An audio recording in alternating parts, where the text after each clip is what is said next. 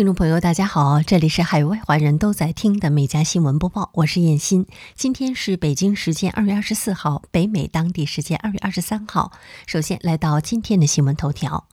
当地时间周二，美国男子艾里奇被控杀害中国妻子季梦琪案在密苏里州再次开庭。艾里奇当庭承认虐童等三项罪名，法官为此对其加判十年监禁。这也意味着艾里奇的刑期增至三十八年。报道称，艾里奇二十二号穿着橘色球衣，戴着手铐及脚铐出席了法庭听证。艾里奇当庭承认虐待儿童、危害儿童以及三级家庭暴力等三项罪名。有关他虐待儿童控罪的细节，法庭上并未公开。不过，大陪审团的起诉文件显示，埃里奇被控曾故意抓住或殴打一名十八岁以下儿童，并造成儿童身体伤害。法官为此宣布对其加判十年监禁。好，进入今天的焦点新闻。美国国家女子足球队和美国足球协会近日达成同工同酬索赔协议。根据协议内容，美国国家女子足球队全体球员总共可以获得两千四百万美元赔偿金。美国足协还承诺，今后美国男女足球队在包括世界杯在内的所有比赛中平分薪水。早在2019年，美国国家女子足球队起诉美国足协在奖励和比赛条件等方面存在性别歧视，向足协索赔6600万美元。美国洛杉矶县阿古拉山一名30岁的女子贝瑟尼 ·K· 法伯，仅因与德克萨斯的一名通缉犯同名同姓，就被捕入狱十三天。当地时间周二，他起诉洛杉矶警察局、洛杉矶机场警察和洛杉矶市。报道称，去年四月，来自加利福尼亚州卡拉巴萨斯的法博在洛杉矶国际机场被 TSA 官员拘留时，正要登上飞往墨西哥埃斯孔迪多港的达美航空航班探望家人。这位金发女郎说，她在监狱里的经历留下了疤痕。但她声称可能会发生在任何人的身上。据美国儿科学会和儿童医院协会二十二号发布的最新报告，自新冠疫情爆发以来，美国累计超过一千二百五十万名儿童确诊感染新冠病毒。报告显示，截至二月十七号的一周，美国新增儿童新冠确诊病例近十七点五万例，儿童病例占当周总确诊病例数的百分之二十一。美国儿科学会表示，目前迫切需要收集更多各年龄段的疫情数据，以评估变异新冠病毒导致以疾病的严重的程度及对儿童健康的长期的潜在影响。不仅需要了解疫情对儿童健康的直接影响，还要研究和应对疫情对儿童和年轻人身心健康、社会活动造成的长期影响。美国昨天发表的一项最新的研究显示，该国与枪支有关的死亡人数及损失的预期寿命总数已超过车祸造成的相关损失数据，成为美国人身体创伤致过早死亡的首要原因。研究人员指出，在一个枪支比人口多的国家，减少枪支造成的危害是一项公认的艰巨任务。数据显示，自杀占枪械致死的大部分比例，且呈持续的增长趋势。人数从2009年的不到1.9万上升到2018年的2.4万。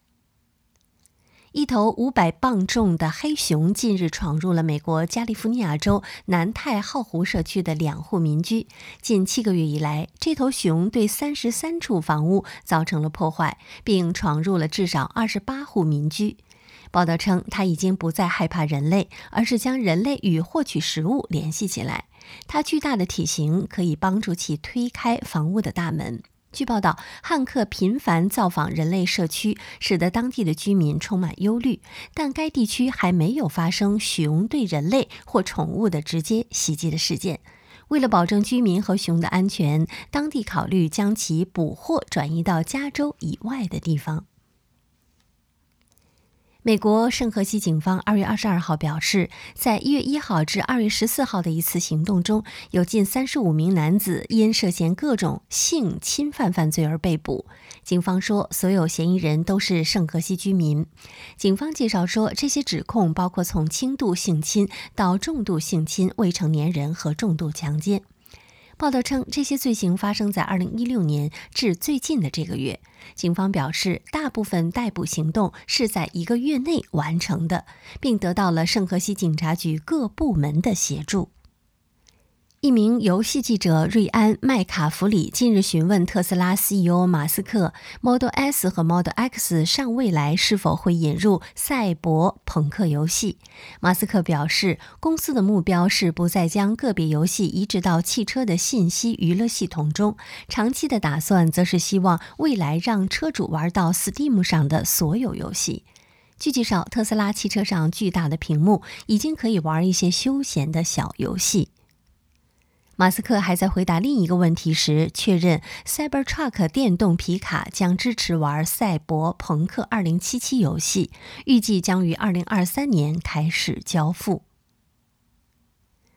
西雅图市议员特蕾莎·莫斯克达近日在市议会财务委员会上主持召开一项讨论，寻求推进西雅图大麻产业的种族平等进程。市议员特蕾莎·莫斯克达表示，大麻是西雅图一个蓬勃发展的产业。数据显示，在2021年，西雅图的60多家商店销售价值超过1.85亿美元的大麻产品。根据市议会财务委员提供的数据，去年西雅图大麻零售店的店月均销售额中位数接近四十八万五千美元，而利润最高的地点全年销售的产品价值估计为一千二百万美元。市议员莫斯科达进一步指出，在大麻合法化之前，有色人种社区成为与大麻有关犯罪的逮捕行动中的不成比例多的目标。美国旧金山的弗朗西斯德雷克爵士酒店近日将有争议的名称更改为灯塔大酒店。据报道，标志性的弗朗西斯德雷克爵士酒店于1928年开业，在94年后，它由于有争议的名字，从里到外发生了变化。社会活动家兼 d e b r a n 议员诺亚格里芬说：“弗朗西斯德雷克爵士的名字不必被尊崇，应该把他的名字放在博物馆里。”秘鲁考古学家近日出土了八名儿童和十二名成年人，他们似乎是大约八百至一千二百年前的牺牲品。这是对利马以东的印加前卡哈马基拉建筑群进行重大挖掘的一部分。据介绍，儿童木乃伊被棉制品包裹，现场还发现了陶瓷制品和葫芦等其他的物品，以及骆驼科动物的骨骼残骸。考古学家认为，这几名儿童可能被作为墓主的陪葬。美国科罗拉多州男子利兰尼斯基近日分享了自己在冰攀时遭遇雪崩的可怕的时刻。他独自一人在乌雷县攀爬一座冰瀑布，当他攀爬到离地四百英尺的地方的时候，突然遭遇雪崩，最终他幸运地躲躲过了死神。据介绍，雪崩总共持续了两分钟，尼斯基才抖掉身上的积雪。报道称，雪崩过去后，尼斯基不得不沿着山坡往下爬，最终花了二十分钟回到地面。回忆这可怕的时刻，他说：“这是巨大的压力，我感觉到大块的雪从我的背包和身体上弹下来，我以为我要死了。如果再有一股力量冲击我，我想我就撑不住了。”澳大利亚一名女子近日在海滩捡到一只蓝环章鱼，她将其捧在手心里，任由章鱼在手上爬，并说章鱼没有把它视为威胁，对它很友好，一直在游来游去。网友警告她这是有剧毒的蓝环章鱼，并提醒她永远不要碰。据介绍，蓝环章鱼是已知毒性最猛烈的有毒动物之一。尽管体型小，但一只蓝环章鱼所携带的毒素却足以在数分钟内一次杀死二十六名成年人。